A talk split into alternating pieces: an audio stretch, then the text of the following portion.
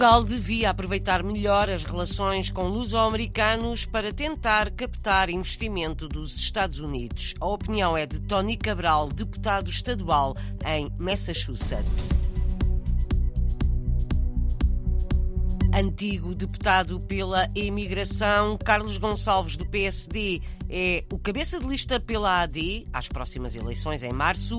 Quer focar-se na captação de investimento e no aumento da participação eleitoral dos portugueses no estrangeiro.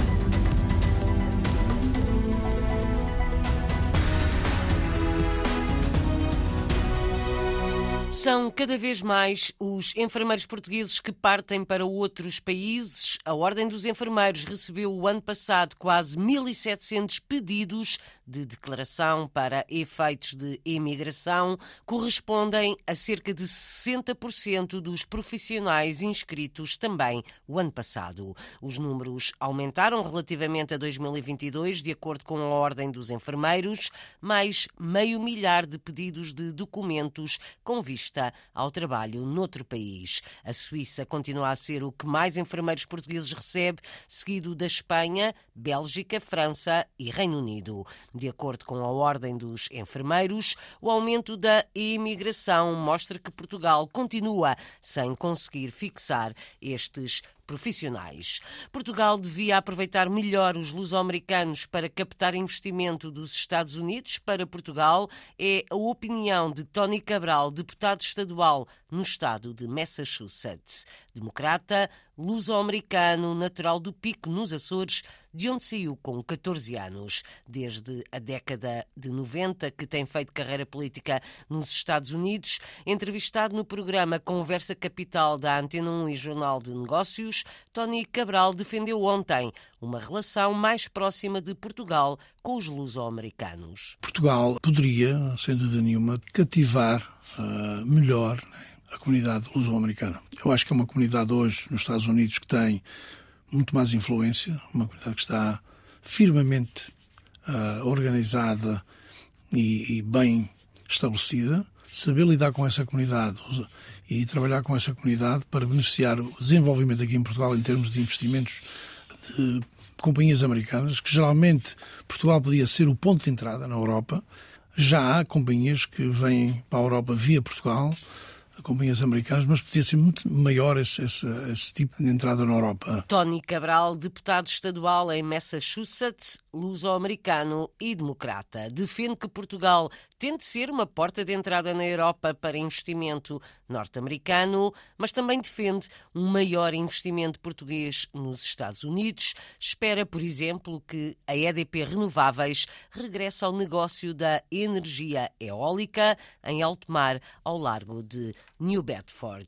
Aumentaram muito os portugueses nos Países Baixos, é um dos destinos da imigração que mais tem crescido. Eram à volta de 16 mil portugueses, agora são mais de 24 mil. Por isso, Portugal tem de olhar de outra forma para a comunidade nos Países Baixos. Acima de tudo, falta mais ensino de português no país. A constatação é de Carlos Gonçalves, que esteve nos últimos dias nos Países Baixos. O social-democrata volta a ser o candidato pela Europa, pela AD, nas eleições legislativas em março. Retrata assim a evolução nos últimos anos dos portugueses nos Países Baixos. Para além da comunidade tradicional tem havido uma crescente chegada de portugueses aos Países Baixos e realmente os números são impressionantes entre 2015 e o ano 2022, 33%, mas é mais do que isso, portanto havia uma população de 16 mil, agora há 24.500, eu quero dizer que é praticamente 50%, é realmente um número muito significativo.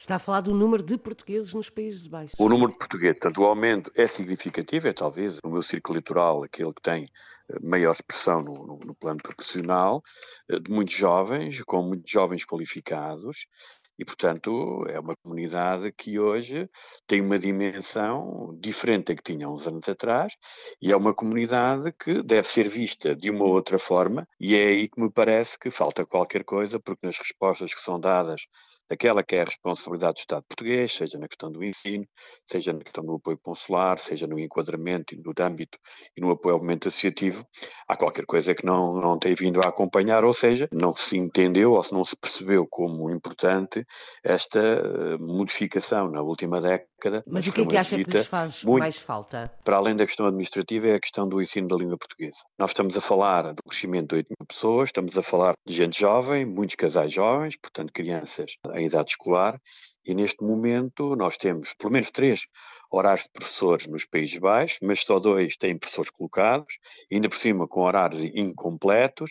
O terceiro horário, que ainda por cima no básico toca à cidade de Amsterdão, nem sequer teve aulas neste ano letivo, ainda não foi colocado professor, e repara que o ano letivo na Holanda tem início ainda no mês de agosto, portanto os pais estão desesperados e já perceberam que perderam um ano letivo, e muitos deles ainda num período da sua vida como imigrantes, com perspectivas de regresso a Portugal, e para os quais a aprendizagem da língua portuguesa é fundamental para potenciar um eventual regresso. Constatação de Carlos Gonçalves nos Países Baixos nos últimos dias. Antigo secretário de Estado das Comunidades e deputado do PSD pela emigração, volta a ser o cabeça de lista, agora pela AD, pela Europa, nas próximas eleições, em março.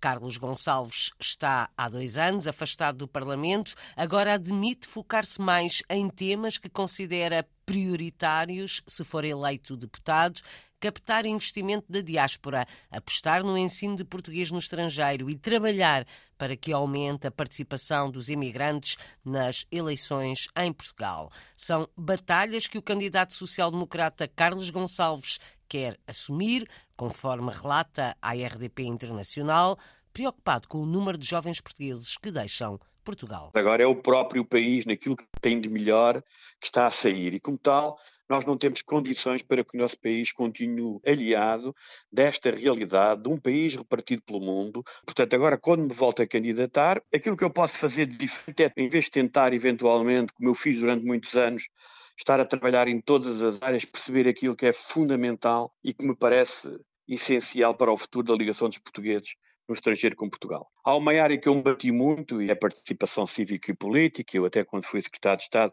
foi no meu tempo que fez o primeiro teste de voto eletrónico, mas nós temos realmente que ter, ou criar condições para que as comunidades portuguesas participem mais na vida política do seu país. Há estudos que provam que os cidadãos residentes no estrangeiro é através da participação cívica e política, neste caso mais política para quem reside no estrangeiro, que se consegue uma maior aproximação com o seu país.